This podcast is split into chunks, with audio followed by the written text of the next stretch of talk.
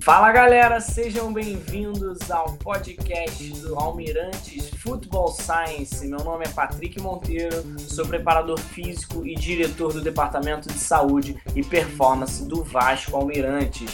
Toda semana você ouvirá o debate de artigos científicos de algum tema específico, bem como dicas e estratégias que você pode implementar em seu time para obter melhores resultados. Obrigado por passar algum tempo conosco hoje e agora vamos pular toda essa parte e vamos para a sua dose diária de ciência e futebol americano. O tema de hoje a gente vai falar sobre mobilidade. E o primeiro a trazer o artigo sou eu. O meu artigo ele fala sobre os efeitos da mobilização articular na instabilidade crônica do tornozelo. Ele foi um estudo controlado e randomizado, né? Bom, o objetivo do meu estudo foi avaliar os efeitos da mobilização articular na qual o movimento foi aplicado na, na amplitude é, de movimento de dorsoflexão do tornozelo, tá? E aí vendo os efeitos no controle postural dinâmico e na instabilidade autorreferida de pacientes com essa instabilidade crônica no tornozelo, né? Então, instabilidade que os próprios pacientes e, e é, participantes do estudo eles relatavam que tinham essa instabilidade no tornozelo. Bom, a amostra ela reuniu 102 pacientes. Ela foi realizada na Espanha, é, numa faculdade da Espanha. E para ser aceito nesse estudo, os participantes eles tinham que atender a alguns critérios. E esses critérios eram os seguintes: eles tinham que ter histórico anterior de entorse de tornozelo, com pelo menos duas entorses no mesmo lado nos últimos dois anos ter a simetria maior que 2 centímetros no teste de estocada de sustentação de peso, no WBLT, que eles chamam, para dorsoflexão de tornozelo. O terceiro parâmetro era que eles não poderiam ter histórico de entorse lateral do tornozelo no, do lado contralateral, né? ou seja, no, no outro tornozelo. Eles, te, eles tinham que ter também instabilidade autorrelatada, então eles tinham que relatar essa instabilidade no tornozelo e essa sensação de, de, de ceder. Né? E o último critério era não receber nenhum tipo de tratamento fisioterapêutico, sem ser esse que eles receberiam no, durante o estudo. Tá? Então, os critérios de exclusão foram os seguintes: eles não poderiam ter tido nenhuma entorse aguda do tornozelo nos últimos seis meses. Eles não poderiam ter história de lesão bilateral do tornozelo, né? É, tanto torção, eversão e inversão. Eles não poderiam ter histórico de lesão óssea associada a entorse de tornozelo, como fratura por avulsão ou lesão osteocondral do tornozelo. É, e eles não poderiam ter lesão cirurgia anterior nas costas, quadril ou joelho, tá bom? Desses 102 pacientes que entraram no, no estudo, é, só 90 que foram incluídos no grupo e eles foram incluídos de forma randomizada. E aqueles que faltavam duas sessões eram excluídos do, do estudo. Então, ao final do estudo, só 81 sujeitos permaneceram, permaneceram, 47 homens e 34 mulheres com idade média de 27 anos, tá? Com um desvio padrão de 6 anos, ou seja, eles atenderam pessoas de 21 anos até 35, 36 anos. E esses, essas 81 sujeitos completaram o estudo e foram analisados. Bom, como aconteceu a intervenção? A intervenção, é, eles foram divididos em três grupos. É, no grupo controle, no grupo que eles chamaram de SHAM, né? SHAM Mobilizations, que era um, é uma mobilização, um, uma forma de falsa mobilização, um, um efeito placebo, é, e, o, e o grupo com, com a intervenção, né? A intervenção ela acontecia é, é durante seis meses, eram três vezes por semana, é, duas sessões por semana, durante três semanas e durante seis meses. E o grupo, o grupo placebo também é a mesma coisa, e o grupo controle sem atendimento. Né? E seis meses de acompanhamento, como eu falei. Bom, a amplitude de movimento de dorsoflexão, o teste de equilíbrio de estrela, excursão de estrela e a ferramenta do CAD que foram utilizadas para as medidas de resultado que, que acontece? Eles, é, eles acharam no estudo que eles mediram é, logo depois da, da mobilização, né? A mobilização era realizada de forma ativa, então era o paciente que realizava, é, não era o, o, fisioterapeuta, e ele tinha que repetir, dez, é, eram 10 repetições com descanso de 2 minutos e faziam duas séries, tá? O tratamento, como eu disse, num período inicial de três semanas, mas ele durou, eles foram acompanhados durante seis meses. Bom, eles descobriram, descobriram não, chegaram à conclusão com os estudos que é, eles fizeram a análise do primeiro momento logo depois da sessão, aí tinham três semanas, análise de três semanas depois do tratamento, e eles fizeram pós-tratamento, né, um acompanhamento de seis meses.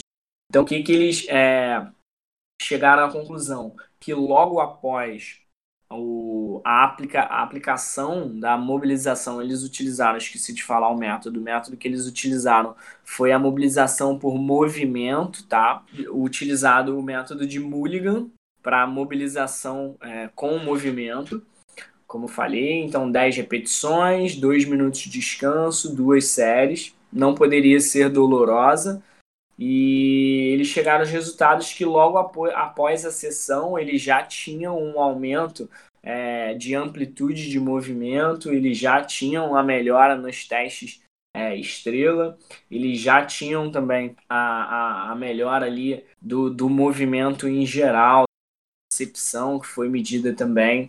Isso no que fez a, fez a intervenção, né? Nos grupos placebo e no grupo controle não houve diferença significativa. Então, a entorse de, de tornozelo, é, de geral, é mais comum na população ativa esportista, né? Ela chega a atingir até 22%. Então, ela chega a atingir até 22% de todas as lesões esportivas. Eu trouxe um dado aqui que eu vi em outro estudo recente, de 2014, que fala que os atletas de futebol americano masculino, eles têm em média 2,42 de lesão, é, duas, a, a, duas e meia lesão a cada 10 mil horas de prática, a exposição ao esporte, né?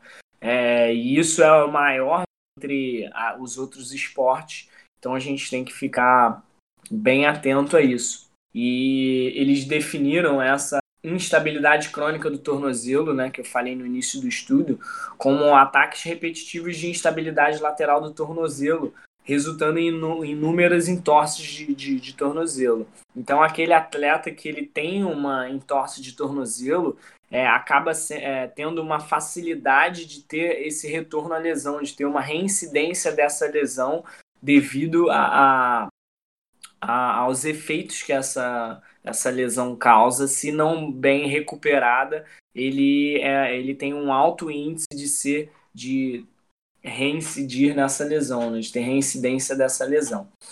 Então, como eu falei, a mobilização comita por Mulligan e ela foi considerada eficaz na redução da dor e do inchaço, por isso que ela foi escolhida para ser usada no estudo. E ela, como eu falei, ela aumentou com um efeito é, imediato para depois da sessão em, em praticamente é, 10% de melhora é, na amplitude de movimento, 10% de melhora na teste estrela, né? E em todos os testes que foram realizados no estudo, eles tiveram melhoras significativas, enquanto o grupo placebo não teve melhora significativa muito menos o grupo controle. A, a conclusão é, do estudo, ele diz que o estudo considera que a mobilidade com o movimento ela é uma ótima ferramenta, uma ferramenta muito útil terapêutica, né? Então, foi o que eu falei no, no, no início, é, sai um pouco da, da, da, minha área de atuação, né, porque ela é utilizada como forma terapêutica, mas ela fornece ótimos resultados na amplitude de movimento, é, de dorsoflexão, no controle postural dinâmico e nos sentimentos de instabilidade que as pessoas relataram, né, de alto relato. O que a gente pode tirar de conclusão é que a gente tem que fazer o tratamento pós-lesão e continuar o fortalecimento e o trabalho de mobilidade da, dessa articulação afetada para que esse atleta ele não tenha essa incidência de lesão. E esse tipo de, de estratégia utilizada ela é, a gente não pode falar que evita né ainda mais o futebol americano que são tem fatores externos né você sofre uma carga externa de um atleta é, para sofrer um tackle, então a gente não pode ter certeza que ele, é, a gente não vai evitar esse tipo de lesão, mas a gente vai diminuir o risco dessa lesão se a gente tiver essa mobilidade trabalhada, pelo menos foi assim que eu entendi é, os achados do estudo, tá? Vou abrir agora para vocês comentarem, é, por favor, fiquem à vontade. Acho que esse artigo é bem legal da gente comentar então, cara, a entorse tornozelo realmente é uma lesão que a gente vê muito no atleta, principalmente quando tem é um jogo traumático, né? Tem tem trauma, tem enfim, tem às vezes tem um campo não é bom, o campo é ruim, isso facilita também torce de tornozelo. Aqui, principalmente no Brasil, no futebol de base que eu trabalho e no futebol americano que os campos não são tão bons. Isso o, facilita muito a entorse de tornozelo quando você tem uma entorse tornozelo, na grande maioria das vezes, quando você tem lesão ligamentar, você, quase 100% das vezes você tem lesão do talo fibular anterior, que é na parte lateral ali da fíbula. Tem lesão de fíbulo calcâneo e, e algumas das vezes você pode ter lesão no deltoide, que é medial, né? Assim, realmente, no, no início ele vai fazer aquele edema, né? Vai fazer a lesão ligamentar. Ah, nos ligamentos que a gente tem os receptores de propriocepção, então, por isso que quando você tem uma lesão ligamentar que não é cicatrizada de uma, uma maneira correta, você perde muito na propriocepção do atleta. Então, por isso que ele tem facilidade de ter novas entorses. Por isso que você tem que fez a lesão ligamentar, tem que fazer um trabalho de fisioterapia importante, tirar todo o edema residual, a, o edema que fica ali dentro da articulação, deixa, pode deixar também a articulação mais boba, né? Pelo edema, igual quando você tem edema no joelho, que a patela fica mais móvel, você perde um pouco você não, você não tem tanto, mais tanta noção de, de se defender quando vai o, o pé vai virar, entendeu? Então o, o edema residual é muito, é muito provavelmente você vai ter uma nova entorse na frente, por isso que você tem que tirar esse edema residual que fica. É, a lesão ligamentar, ela pô, pode demorar de seis a oito semanas, então nesse período todo, além do trabalho, você tirou ali o edema, tá fazendo a cicatrização, tá fazendo reforço ali da musculatura ali em volta você vai ter que continuar a fazer um trabalho de propriocepção, um trabalho de reforço, já voltando a treino, já tem, vai ter que continuar a fazer para evitar uma, uma nova entorse. E o ideal é até o atleta que, que teve a entorse, ele fazer até pro resto da vida, né? Fazer um trabalho ali pré-treino de mobilidade da articulação, fazer um trabalho de propriocepção antes dos treinos, antes de jogos. Isso aí é muito importante para o atleta que tem um histórico aí de, de entorse de tornozelo.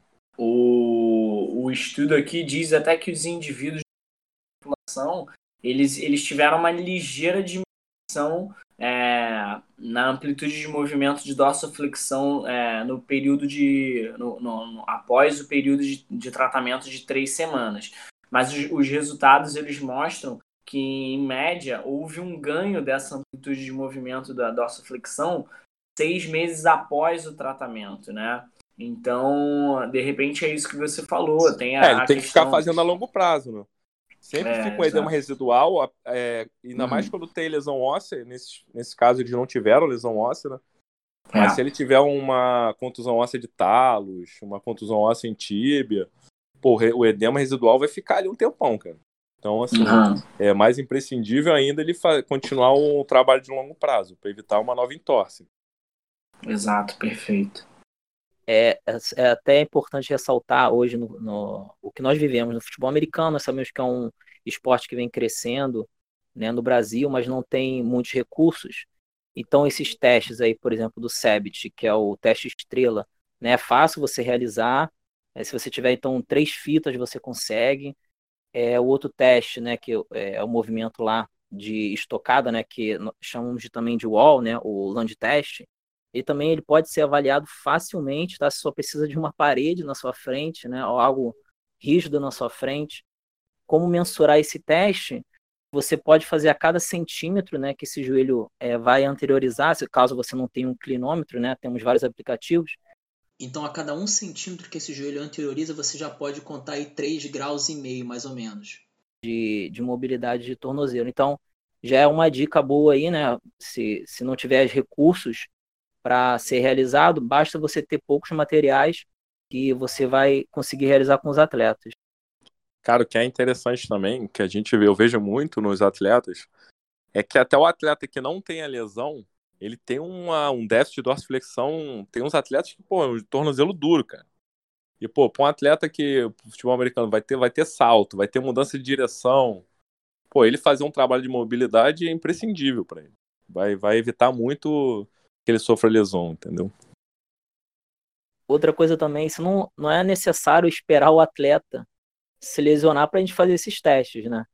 Então, quanto antes você fizer, melhor você vai poder avaliar. É, esse, esse teste vai avaliar o equilíbrio dinâmico e o controle postural, porém ele também ele necessita que o, o atleta tenha uma boa coordenação, equilíbrio e mobilidade. Então, se ele evoluir é, nesse teste, né, é, pré-intervenção e pós-intervenção, você vê também que ele evolui na coordenação, equilíbrio e mobilidade. Então, você está avaliando o seu atleta, mesmo ele não estando lesionado, já é um bom parâmetro, né, para você continuar seguindo o teu, o teu tratamento ou a tua intervenção, né, na área da educação física ou na fisioterapia. Ô, Leandro, você já trabalhou com FMS? É, não, nunca trabalhei não, mas... O é... FMS também, ele testa bem essa mobilidade articular, equilíbrio, né? Sim, é, é veio, veio para ficar, né, esse FMS, ah. né? E não, é bom que não é só para fisioterapeuta, né? O profissional de educação física ele isso, também pode isso. aplicar e é importantíssimo. É, o FMS ele tem uma característica bem interessante que eles mesmos, uh, o pessoal mesmo do FMS é, reporta que é uma triagem, né? Então hum, é como se fosse para ilustrar uh, ah, para o treinador, para o fisioterapeuta, qual é o cenário daquele momento daquele atleta em relação a principalmente mobilidade e estabilidade, né? E as pontuações vão te ajudando a dar um score, a ter um critério de trabalhar com o atleta, né? Então, se ele precisa mais de mobilidade em algum aspecto, em algum ponto, em alguma articulação, geralmente as pontuações, né, vão dando algumas uh, alguns parâmetros, né, para orientação do trabalho do dia.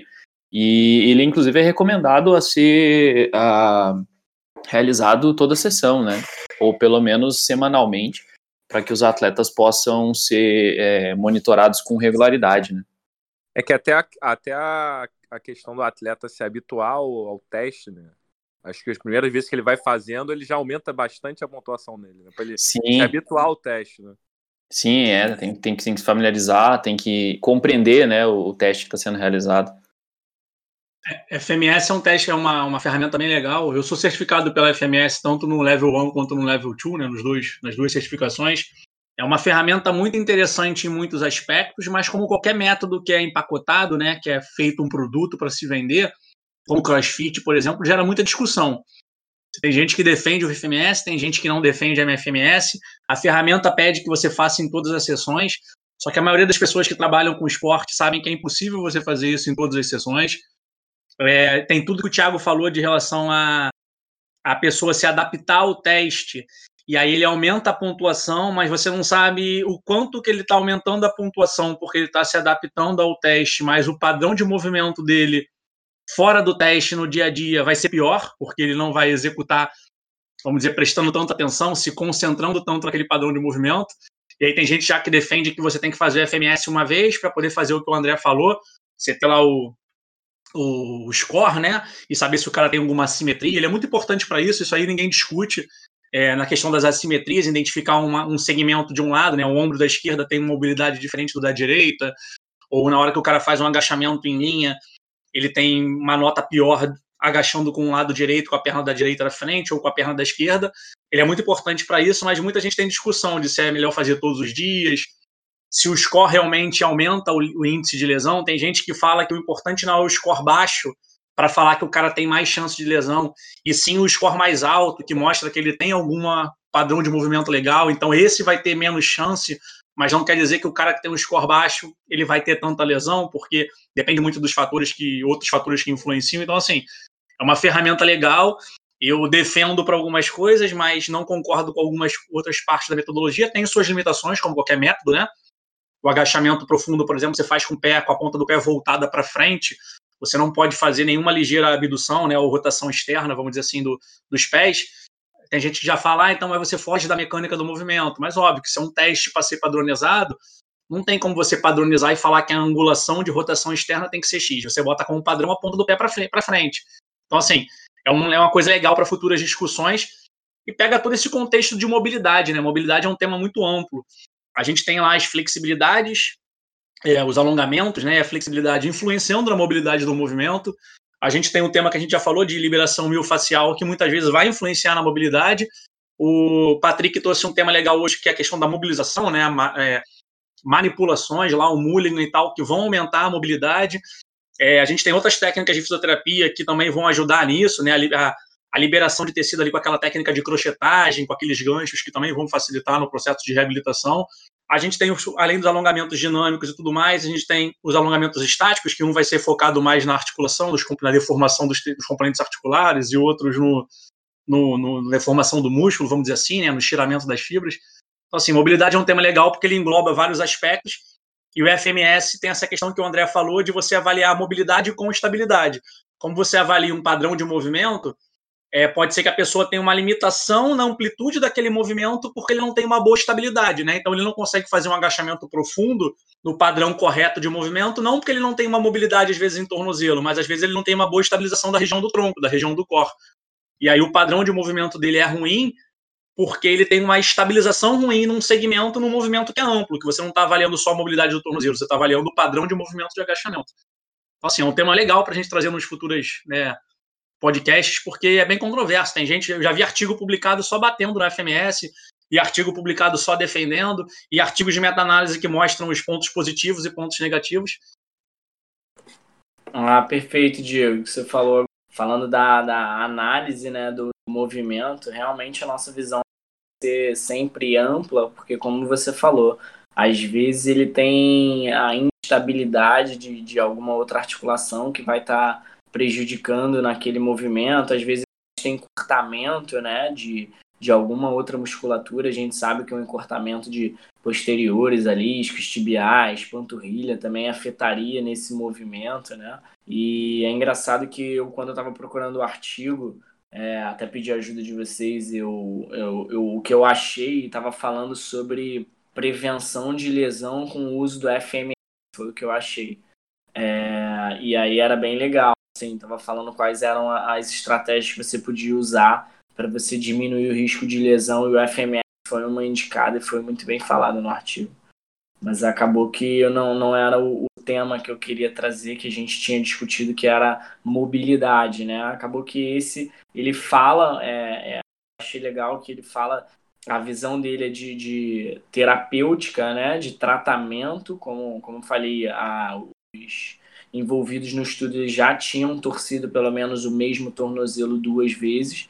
Então, eles eram acometidos com, com essa instabilidade crônica do tornozelo, é, relatavam né, essa frouxidão, essa, essa sensação de soltura. É, então, foram utilizados nessas pessoas e obteve melhora né, na amplitude do movimento, na fixação, na, na, na confiança. Então é, é bem legal. Então, André Pérez, com você, meu amigo.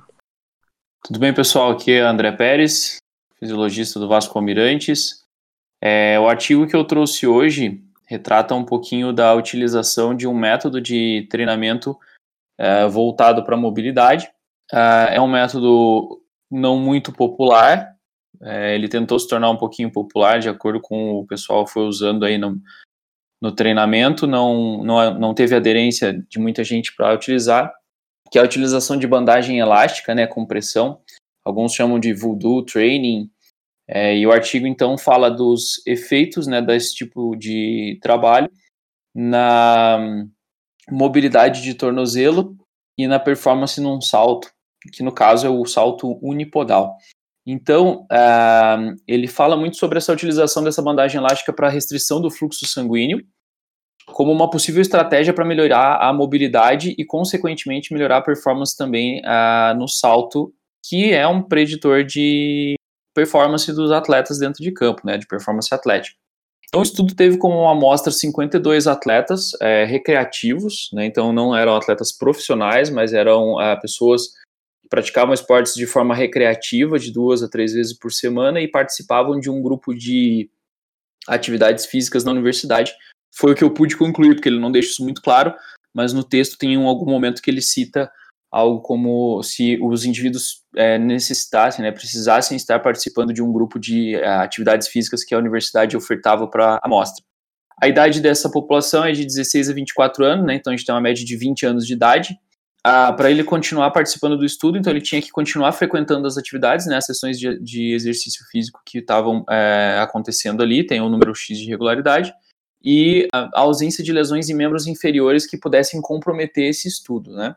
Então, a, o desenho do estudo foi a, realizado através inicialmente de testes com os membros inferiores, tanto o pé direito quanto o pé esquerdo foram testados. O tornozelo que foi utilizado, o bend recebeu o tratamento e o outro tornozelo que só fez as movimentações que eles vão passar depois, que eles passaram depois para os indivíduos, foi serviu como controle. Tá? Eu achei um pouquinho interessante esse, essa utilização deles mas enfim, não é o que a gente vai discutir nesse momento. Ah, então, quais foram os, os, testes? Né? Foi um teste de mobilidade de tornozelo muito tradicional, né, que na ausência de uma métrica muito precisa, o que, que a gente geralmente faz? Né, é colocar uma mão encostada no rodapé de uma parede, por exemplo, e alinhar né, a ponta do pé com a mão, e a partir dali você tem uma métrica, né? Então eles, eles fizeram a mesma coisa, né? Então a partir dessa métrica eles você mantendo o pé, né, a sola do pé inteira firme no, no, no chão, projeta o joelho para frente e tenta encostar o joelho na parede sem uh, remover o pé do chão, sem remover normalmente o calcanhar, né, que é o primeiro ponto a, a perder o contato, que é o weight bearing lunge test, né, que eles chamam. Depois ele fez uh, mais duas testagens, né, mediu a angulação de flexão plantar e de dorsiflexão dos pés e um salto vertical unipodal. Né? E ainda achei bem interessante, né, que para quem acompanhou o último podcast, a gente teve uh, um comentário sobre o penúltimo, desculpa, falando sobre mobilidade, falando sobre liberação miofacial. É, e a gente comentou muito sobre a questão da pressão, né, que a gente aplicava no rolo enquanto fazia a, a autoliberação, que era uma coisa um pouco difícil de mensurar. E nesse estudo, eles utilizaram um acessório para mensurar a pressão que a banda elástica estava sendo uh, submetida no corpo. Né? Então, a que pressão a gente estava enrolando essa, essa banda elástica para fazer esse trabalho. Então, eles mediram essa, essa pressão, também foi controlada em todos os indivíduos, eles tiveram a mesma quantidade que foi de 180 milímetros de mercúrio, né, que foi utilizada para esse trabalho. Como que funcionava então o protocolo, né?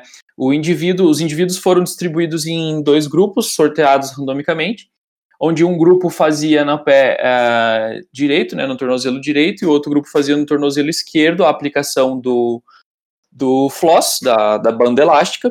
Essa banda elástica ela começava a ser enrolada no, no pé, né, com duas voltas no pé, partindo né, do alinhamento, a banda, a ponta da banda elástica era alinhada uh, na parte externa do pé, em paralelo ao dedinho, né? e ela era enrolada duas voltas, né, passando pela sola do pé e passando pelo, pela parte superior, no peito do pé, e depois ela era feita três voltas é, em formato de oito, né, pelo tornozelo. E no último ponto ela fechava, é, ela era é, engatada de volta no mesmo ponto onde ela começou na lateral do pé também. E aí, em seguida disso, né, então era ajustada essa pressão para manter né, esses 180 é, milímetros de mercúrio, e depois eles realizavam 20 movimentos, né, de dorsiflexão e flexão plantar ao longo de dois minutos. Né? Então era estabelecida uma cadência para eles ali, é, não não está listado isso aqui, mas é o que deixa entender, né, que era atribuída uma cadência para eles realizarem esses 20 movimentos máximos de dorsiflexão e flexão plantar com ambos os pés. Né?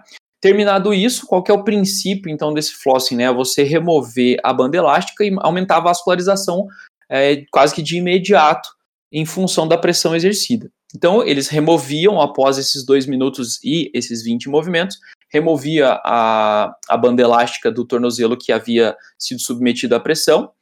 Os dois, né, lembrando que os dois pés estavam se movimentando, é, era feita essa remoção, os indivíduos realizavam uma caminhada de um minuto E aí, após essa caminhada de um minuto, foi feito novamente os mesmos testes iniciais, o de mobilidade de tornozelo, o de dorsiflexão e de flexão plantar, medido as, a, as angulações com o goniômetro, e o salto unipodal.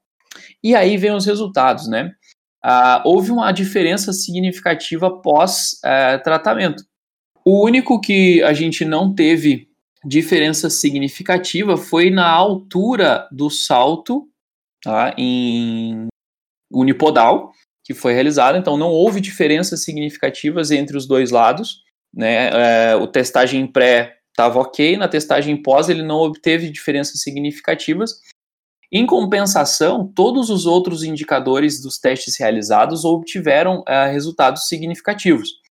A diferença, de fato, né, é, em números, é, o autor até deixa isso muito claro, que foi baixa, né, mesmo tendo diferença significativa, a diferença em valores né, brutos, vamos dizer assim, foi baixa, e ele ainda sugere né, que esse trabalho né, deva ter um acompanhamento de maior uh, tempo, né, para que se possa realmente uh, concluir que o efeito não seja apenas agudo, mas seja também crônico desse tipo de trabalho. E uma coisa que foi bem interessante, todos os estudos que eles é, usaram até como referência para retratar essa, esse ponto positivo da melhoria da mobilidade e também da velocidade com que foi realizado o salto, né? Eles compararam, eles né, buscaram na literatura e tem pouca informação sobre esse tipo de trabalho e a maioria das informações são retratadas com membros superiores usando esse tipo de compressão, né, de pressão com, com bandagens para fazer o trabalho. Ele comparou também com uma condição bem interessante, ele até sugere né, que isso possa é, contribuir futuramente né, no, no, no, crônico com os efeitos desse tipo de trabalho, que é a, a utilização desse tipo de trabalho né, com 200 mil, é, milímetros de mercúrio quando se faz treinamento com força, né, que é geralmente o pessoal faz bastante o trabalho de, de oclusão vascular, para ganho de força, até em tratamentos, é, eu já li em algumas, algumas publicações sobre o tratamento na fisioterapia também, para equilibrar membros e tudo mais, para acelerar o processo de reabilitação. E ele sugere né, que, que isso talvez possa ser também a resposta em médio e longo prazo da utilização desse tipo de, de tra trabalho, de tratamento, né, de, de, de treino da mobilidade. Né? Então, ele conclui que é o primeiro que foi realizado de fato com uh, membros inferiores, buscando é, quantificar, né, e comparar a situação do pré e do pós, é, com a utilização e sem a utilização do, da, da, da bandagem elástica. E ele também é, ressalta, né, não houve uma alteração na, altera na altura com que foi realizado o salto, mas na velocidade com que foi realizado o salto. Então, para esportes que envolva uma demanda muito grande de, de gerar velocidade em movimentos mais é, rápidos ou partindo até do zero, ele sugere até que pode ser interessante é, esse tipo de trabalho sendo realizado e pesquisado né, mais adiante se isso traz benefícios diretos à, à prática esportiva de fato ou não. Né? Então ele conclui deixando essa, esse viés aí para uma futura pesquisa. O que eu achei mais interessante nesse, é, nesse artigo foi justamente a, a comparação entre a diferença entre membros, né? Então, é, não é uma coisa que ele relata na introdução do artigo, que pode ser uma coisa que a, a princípio é até um pouco empírica, né? Essa conexão com o, a utilização da, da bandagem elástica, né? Que até alguns anos era muito considerada empírica. E aí ele conclui, né, no final do artigo, falando um pouco sobre isso, sobre essa esse método não muito tradicional de, de treino de mobilidade, né, de praticar a mobilidade, mas que teve um resultado muito interessante no, no estudo dele. Ele, ele só fez aquilo naquele dia, né? Não é um. É, o agudo. Fez a longo prazo, né? É agudo. Eu achei legal e achei. É, mas acho que agudo é pouco. Uma vez só para fazer uma neovascularização ali, só se fosse uma coisa mais crônica, né? como na hipertrofia, né, que você falou isso, de oclusão é. muscular ele, e tal. Isso, ele compara isso, né? Ele fala que na, na quando a gente utiliza isso para gerar, acelerar, né, o processo de hipertrofia, ah. melhorar o processo de hipertrofia. Eles fazem até em idosos, tem idoso que faz ele. O pessoal tem, tem, faz, tem feito em idoso para ganho de, de massa muscular, né, para ajudar a caminhar, voltar a caminhar, recuperação fisioterápica, essas coisas. Isso, e ele menciona também a questão que, nesses estudos buscando hipertrofia, por exemplo, eles, ele menciona a questão hormonal também, né? A alteração é, desse, desse, dessa condição hormonal, que ele, ele não menciona uh, tão profundo, mas ele cita que há essa alteração positiva e, que resulta aí, no caso, né, também na condição de hipertrofia, e que ele, ele até comenta que talvez isso possa também ser é, um resultado futuro de, uma, de um trabalho crônico, né? De uma avaliação uhum. ao longo de oito semanas, por exemplo. Isso eu achei bem interessante. E é uma, uma técnica pouco utilizada, cara, ah. para mobilidade, no caso. Eu acho né? que assim, agudo, talvez até o, o, fato de você esquemiar ali, ou fazer uma isquemia, né? Chega a 180 milímetros, fazer uma isquemia ali do tornozelo. Acho que até a questão do, da pessoa não perder a sensibilidade ali, pode ser que ela ganhe mais o movimento, talvez. Ganhe mais uhum. amplitude de movimento, até pela, pela perda ali da sensibilidade momentânea ali, né? No, logo no pós ali. Apesar que ele anda um minuto ainda, né? Depois. É, ele faz esse um minuto depois, que na, na concepção é o, o retorno, né? O é, retorno, o retorno da... da, da, da, da irrigação. Uhum. E aí eu não sei se talvez por um processo de adaptação ali, de, de, de ter ficado sem entrar ali muito, uh, talvez com uma pressão até um pouco um, levemente aumentada ali da, da, vascularização, ele não, não gere essa adaptação, né? Uhum. É interessante. Ele fez o, o, a oclusão vascular com o floss ou também com o esfigmo? Não, ele usou o floss uhum. e aí ele usou um outro aparelho, é um sensor Kikuhimi, é o nome do sensor que ele, que ele colocou aqui, que ele monitor, ele media. Uh, tem uma foto aqui no artigo que uhum. aparece bem, ele tem um fiozinho, é como se ele medisse o, a pressão que o floss estava sendo, estava sendo, uh, que o tornozelo estava sendo submetido com o floss, com a bandagem. Ah, que, era por, que é, por exemplo, o que a gente estava discutindo na, na liberação, né? Que a gente não tinha como mensurar a pressão que o indivíduo estava é, exercendo sobre o rolo, por exemplo.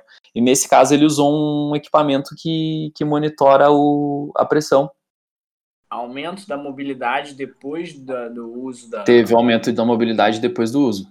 Entendi. Ah, então teve o ganho da mobilidade e da velocidade com que ele produziu o salto.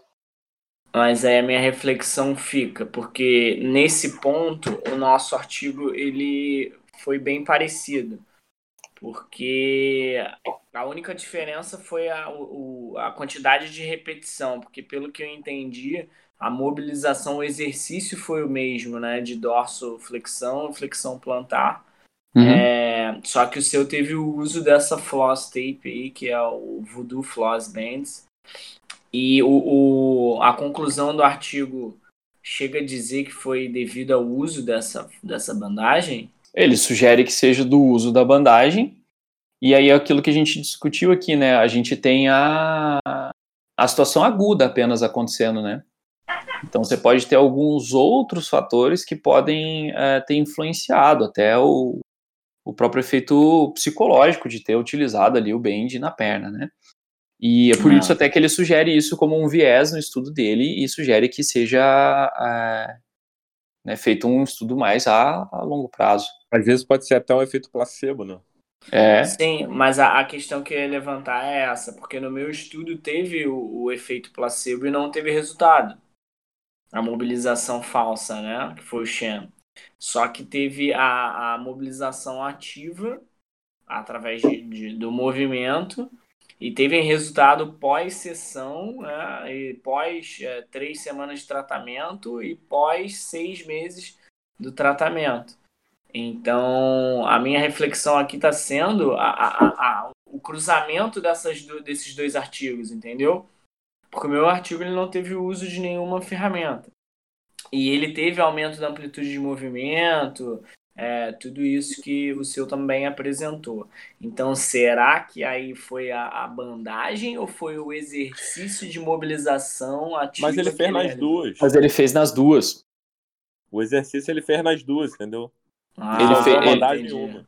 Eu só usei entendi. a bandagem em uma das, um dos membros, né? Do lado direito, ah, por exemplo. Entendi, entendi. E do lado esquerdo não, mas eu tive o movimento e a, a, o exercício acontecendo nos dois. Perfeito. E o lado que não teve bandagem, ele mostrou melhor também? Ou não?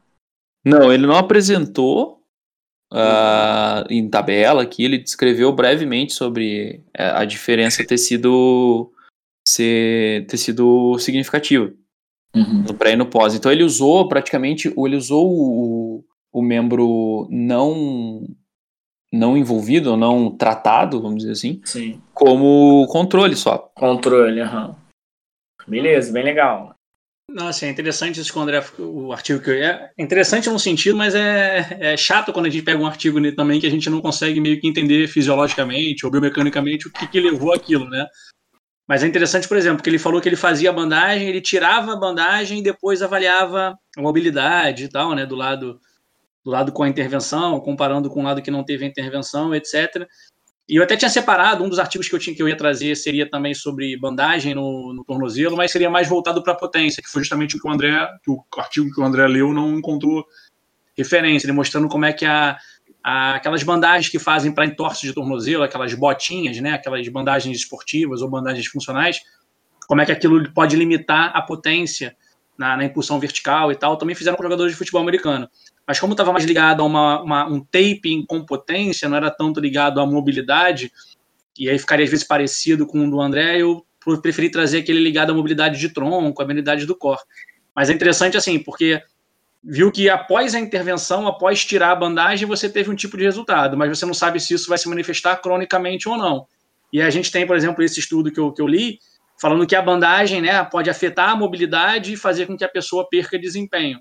Então é interessante mesmo como é que você vai tentar avaliar cronicamente o quanto tempo, se isso tiver um efeito também um pouco mais, né, menos agudo, né, um agudo mais duradouro, vamos dizer assim, uhum. é, o quanto isso aí vai ficar, ou se precisaria a pessoa performar, fazer a atividade com a bandagem. Isso aí se afetaria, poderia às vezes ser benéfico para a mobilidade, mas poderia às vezes afetar a, a potência. Então, assim, é um artigo interessante quando você lê, que te dá possibilidades, inclusive, de pesquisar sobre, mas é chato porque a gente não fica muito com a ideia de o que está acontecendo, como é que a gente Exato. vai botar isso na prática, né? É chato uhum. nesse sentido. Vou abrir aí agora para o Diegão, Diego Barros, trazer o artigo dele para a gente continuar a nossa discussão. Olá, pessoal, aqui é Diego Barros. É, a gente vai estar falando sobre mobilidade, mas com. O artigo que eu trouxe é mais uma mobilidade voltada, relacionando um pouquinho com o que a gente falou do alongamento dinâmico, mas também já meio que é, entrando num tema importante, que a gente já citou anteriormente sobre a questão da estabilização, quando o André falou lá do FMS, a gente falou dos padrões de movimento. Então, é, eu achei interessante porque é um artigo meio que didático, já voltado para a prática, que pode ajudar algumas pessoas a elucidarem o que pode ser usado como mobilidade ou como alongamento dinâmico né, num, num armap, é, e o quanto é realmente esse termo é mais correto utilizar um alongamento dinâmico, né, quando não é um alongamento balístico, se é melhor a gente chamar isso de mobilidade ou de alongamento dinâmico. Mas é um artigo bem didático da, do, do jornal da, da NCA, né, da, do, da Associação de, de Treinamento né, de Força do, dos Estados Unidos, de Força e Condicionamento Físico. Ele fala sobre, é, na verdade, o título do, do, do artigo é Core Mobility Series, né? Deve ser alguma sequência de artigos que ele falaram sobre isso, e ele está falando que o Core Mobility Series é uma né, série de, de, de, de, mobilidade de core, essa sequência de exercícios, é uma ferramenta interessante para o alongamento dinâmico, né? Uma, uma ferramenta útil para a gente fazer um, um, alongamento dinâmico, um aquecimento, um warm-up. Então é Core Mobility Series, aí fala que é uma, uma ferramenta útil para o aquecimento dinâmico. E aí ele começa falando sobre o que é o, baseado nesse termo que eles criaram, né, de Core Mobility Series. Eles falam que é uma sequência de exercícios voltado, né, de posições em que você fica numa posição e parte durante o movimento para uma outra posição já de, de alongamento dinâmico ou de mobilidade. Você tem transições do chão, né, para posição agachado, semi-agachado, agachamento é, em linha para uma rotação de tronco. Então é uma sequência de exercícios que você pode usar em que você já parte de um exercício, às vezes, para uma segunda ou terceira variação, né, ou um outro exercício baseado naquilo, que trabalha os diversos planos e eixos dos movimentos e trabalha né, a questão da amplitude articular, da mobilidade. Ele fala que isso é importante porque qualquer exercício, né, na introdução lá, ele fala que qualquer exercício tem que sempre ter um foco na mobilidade, na estabilidade, no controle motor necessário para a execução daquele padrão de movimento.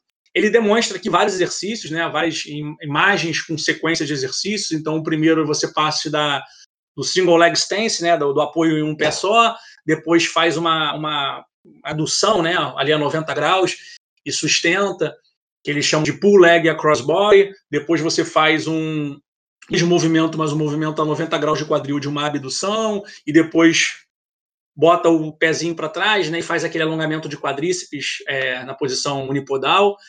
É, depois ele mostra um movimento que você pode partir desse single leg stance, depois do alongamento de quadríceps, você parte para um single leg, single leg hip hinge, né, que você faz aquele aquele movimento de flexionar o tronco para frente e abrir os braços com uma perna estendida para trás. Depois você tem uma sequência em que a pessoa parte de uma posição de overhead squat, né, com as mãos para cima, com os pés na largura do ombro e tal, e aí ele vai fazer a flexão de tronco para frente para alongar, alongar os posteriores, a cadeia posterior. Depois dessa posição, ele vai agachar, jogar o quadril mais baixo possível, posicionando os membros superiores entre os joelhos. Depois dessa posição de, de deep squat, ele vai fazer uma rotação de tronco, né? É, para um lado e para o outro, para ambos os lados. Depois ele faz um agachamento em linha, e disso, desse agachamento em linha, ele também parte para um movimento de rotação do tronco para um lado e para o outro, que ele chama de deep lunge, é, rotate right e left. É, depois ele faz uma posição de push-up, né, de flexão de braço, e aí dessa posição de push-up ele parte para um segundo movimento que é uma prancha lateral, para um lado, né, para a direita, depois uma prancha lateral para a esquerda. Então também parte de uma posição mais estável e depois tenta fazer dessa posição estável, né, de ativação do core, ele tenta fazer uma, uma, um exercício de mobilidade, de rotação, de dissociação ou de alongamento, igual usou lá o do quadríceps. Depois ele faz uma posição de quatro apoio, né, a posição quadrúpede, e aí ele vai levar o, jogar a mão, né, o membro superior para frente, para os lados, jogar o membro inferior, né, fazer uma extensão de quadril com o membro inferior para trás, fazer uma abdução, é, como se fosse aquela prancha dinâmica, né, que a gente faz ao tira, hora tira o membro superior do chão, hora tira o membro inferior do chão, mas não é na posição de prancha, é na posição de quadrúpede. É, depois disso ele vai fazer a posição de ajoelhado e aí ele vai sentar com o glúteo, né, o bumbum nos calcanhares. Depois ele vai tentar jogar essa mão, né, é botar os pés, nos, as mãos nos calcanhares para poder tentar alongar um pouquinho mais a cadeia anterior. Depois disso ele vai fazer uma extensão de tronco com essa mão apoiada nos, cal, nos calcanhares para fazer um alongamento maior ainda da cadeia anterior do tronco, etc. É uma posição até que na imagem assim parece ser um pouco desconfortável. Confesso que eu nunca fiz esse tipo de movimento, né? Normalmente eu fico ali na, na posição de push-up, de flexão e deixo o quadril cair no chão e faço aquele alongamento olhando para cima, né? Fazendo toda a extensão e hiperextensão de tronco, uma posição que parece ser meio desconfortável, mas é a sequência dele, né? Do, do da posição de, de ajoelhado. Depois ele faz de novo a posição de prancha, de push-up, leva o pé ao lado das mãos, né? Um dos pés ao lado das mãos fica num, num posicionamento ali de, de, quatro apoios, mais com um dos pés à frente, avançados. Depois parte de novo para a posição de agachamento, de deep squat, de agachamento profundo, eleva os membros superiores e aí retorna desse agachamento profundo, como se fazendo a fase concêntrica né, do, do deep squat. Então, assim, ele mostra uma sequência de exercícios em que você mistura a ativação do core com exercícios de rotação, de mobilidade, mas todos eles voltados para essa mobilidade de todo o corpo, vamos dizer assim, né? uma mobilidade mais multissegmentar, e não uma mobilidade restrita a alguma articulação, como foram os dois primeiros artigos que foram apresentados. Então eu trouxe mais como uma referência, uma ferramenta prática, para a gente entender que as intervenções, né, os trabalhos, eles podem ser feitos, eles devem ser feitos é, especificamente em cada articulação, na medida da necessidade de cada sujeito, é, mas que também a questão da mobilidade a gente pode trabalhar ela, né? Pode ter esse enfoque mais de uma, de uma forma geral, e não necessariamente às vezes a gente precisa dividir e falar, ah, isso aqui é ativação do core, isso aqui é mobilidade. Ele mostra uma sequência de exercícios em que a pessoa fica numa posição inicial, muitas vezes, que já faz alguma ativação de estabilização, e aí disso ele parte para um movimento dinâmico, um movimento de mobilidade, que muitas vezes vai acontecer também aqueles alongamentos, né, as, as propriedades fisiológicas do alongamento, mas um, uma forma de mobilidade, de aquecimento muito mais voltada a padrão de movimento do que só ativação do core, ou só mobilização, ou só alongamento dinâmico, ou somente alongamento estático. E ele fala aqui que aqui não é, um, não é uma coisa engessada, é um, uma referência de movimentos que eles deram para a pessoa poder fazer de uma forma mais dinâmica, uma sequência que seja fácil para tanto atletas como não atletas né, ou atletas e, e praticantes de atividade esportiva de nível moderado a, a mais leve, né, iniciantes, terem condições de fazer muitos desses movimentos. Ele fala que você pode associar, na medida da possível do sujeito, outros movimentos que sejam da realidade daquele sujeito ou daquele grupo de pessoas. Ele fala também que você pode é, incluir outros tipos de movimento que sejam mais para potencialização, né, baseado nesse, nesse conceito do, de aquecimento, né, do ramp, que é o raise, activate, mobility, potentiate, né, poten potencializar no final ali. Você pode incluir uns tuck jumps, ou umas push-ups, né, umas flexões de braço, ou aquele salto com elevando os joelhos, o tuck jump. Você pode incluir isso na sequência, em determinado padrão de movimento, ou no final, né, do, da sequência de movimentos, então não é uma coisa engessada que você pode adequar é, da maneira que você achar mais interessante. Ele fala que a importância desse tipo de sequência que eles bolaram aqui é porque você parte de posições em que o corpo está num, voltado para um, um posicionamento do solo, né? Tá, então, por exemplo, numa posição de pronado e aí faz um movimento girando para outra posição, ou de supinado, fazendo uma rotação de tronco e vice-versa. Então, a, a coisa legal dele é que é, é você trabalha movimentos em que a pessoa muda né, o posicionamento do corpo em relação ao solo, faz movimentos em planos e eixos diferentes, e conclui falando isso, que é um método da visão deles efetivo, de fácil compreensão, bem versátil bem adaptado, e serve como uma ferramenta para qualquer tipo de atleta, né, qualquer tipo de movimento esportivo. Essa sequência proposta por eles de exercícios é interessante porque são padrões de movimentos que são adaptados aos mais tipos variados de esportes, e você pode incluir coisas na rotina que sejam necessidades maiores daquele tipo de cliente que você está atendendo ou da, daquele tipo de atletas que vocês estão atendendo. É, eu achei legal que uh, o artigo ele traz várias é, opções em relação ao, aos movimentos em si mesmo, né? É, o interessante é que eles tentaram fazer uma sequência em que você parta de uma posição de ativação do corpo, por isso que eles chamam de core mobility, uhum. já para um movimento dinâmico de mobilidade. E é legal uhum. que eles tentam variar. Então, uma posição você parte de overhead squat na posição esticada, na stand, de pé. Outro, lá no final, você parte, você tem uma posição em que você está do overhead squat já agachado. E aí que você vai fazer só a fase concêntrica. É, uhum. Você parte de posição de push-up, você parte de, né, de, de prancha de, de, como se fosse fazer uma flexão de braço.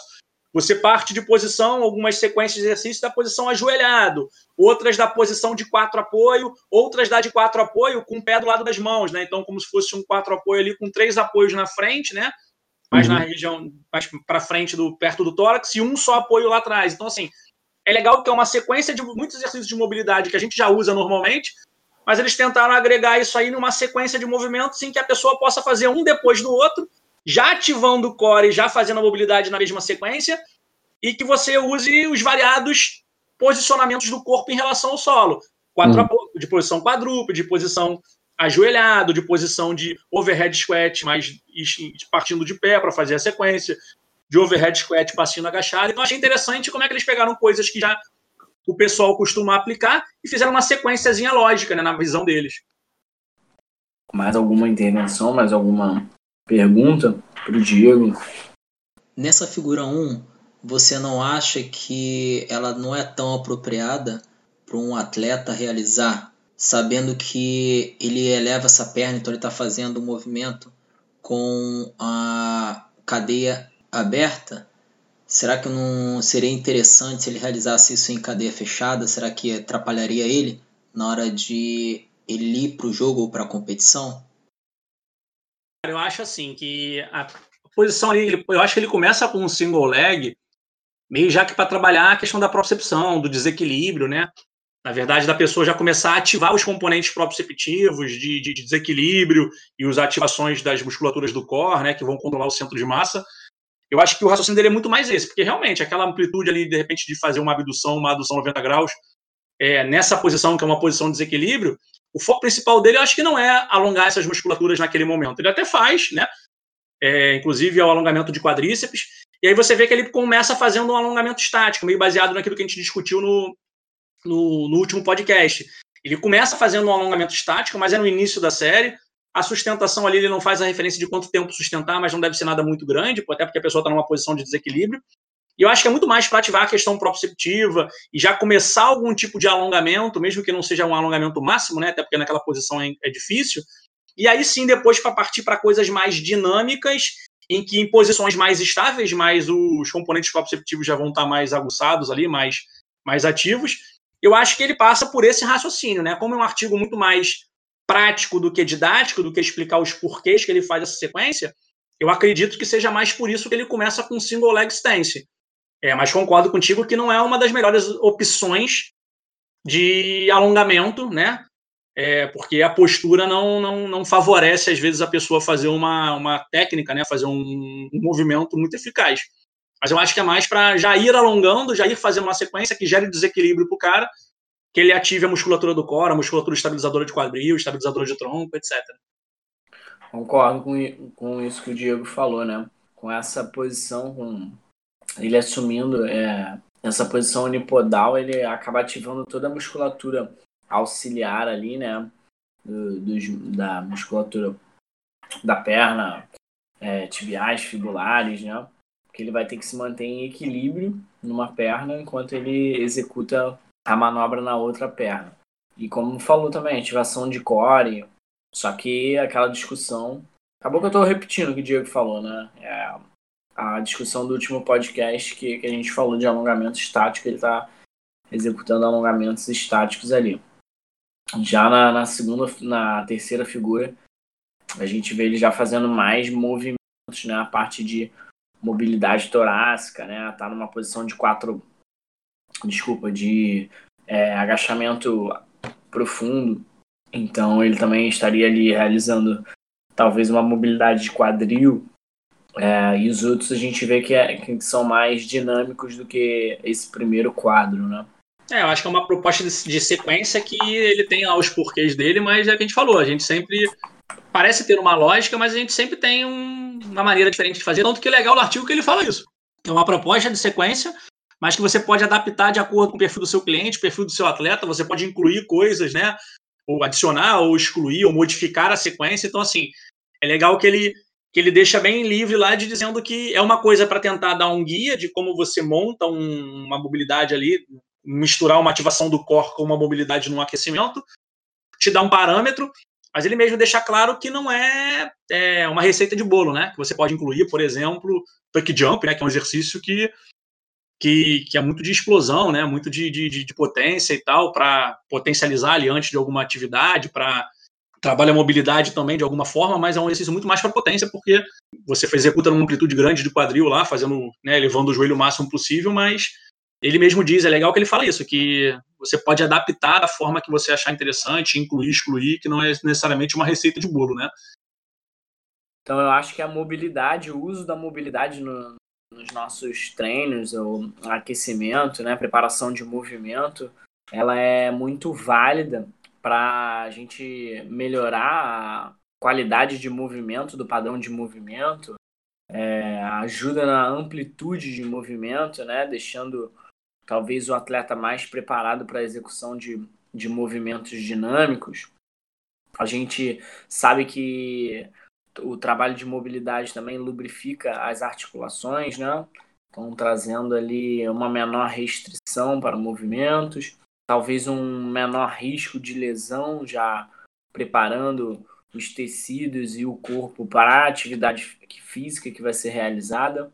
A gente viu no meu artigo que tem uma função terapêutica, né? É, recuperando e talvez até é, aumentando né, a amplitude de movimento e da, falando do meu artigo da dorsoflexão, também vemos, vimos no artigo do, do Pérez que o uso de algumas ferramentas como a Voodoo Floss Bands, né, é, também podem trazer resultados é, nessa mobilidade de articulações, né? No, no, caso ele também falou de tornozelo é, e também vimos com o estudo do Diego que algumas estratégias utilizadas talvez de forma integrada possam, acho que é, dinamizar o seu aquecimento é, e não transformar esse processo em algo tão longo que você perca tanto tempo no início do, do seu treino É, então talvez seja uma estratégia você organizar,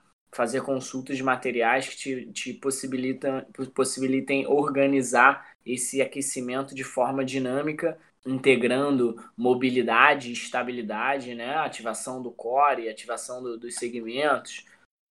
Então, com isso, eu finalizo o nosso terceiro podcast, onde a gente tentou trazer aqui para vocês falando sobre um pouco de mobilidade articular. E a gente viu que ela pode ter várias funções, como a função que eu falei antes de preparação de movimento, como também a função terapêutica. Mas aí eu vou finalizar aqui pedindo o seu comentário, o seu compartilhamento desse podcast. Nosso objetivo é levar informação e discussão, né, reflexão sobre os métodos utilizados no nosso esporte, que é o futebol americano. Esse é o Departamento de Saúde e Performance do Vasco da Gama Almirante. Então, apoio Tractor Sports, Pavão Azul, Solar e Gás, Ricardo Gêmeos. Esses são os nossos apoios, estão aí apoiando o futebol americano nacional. E muito obrigado a você que nos acompanhou até agora.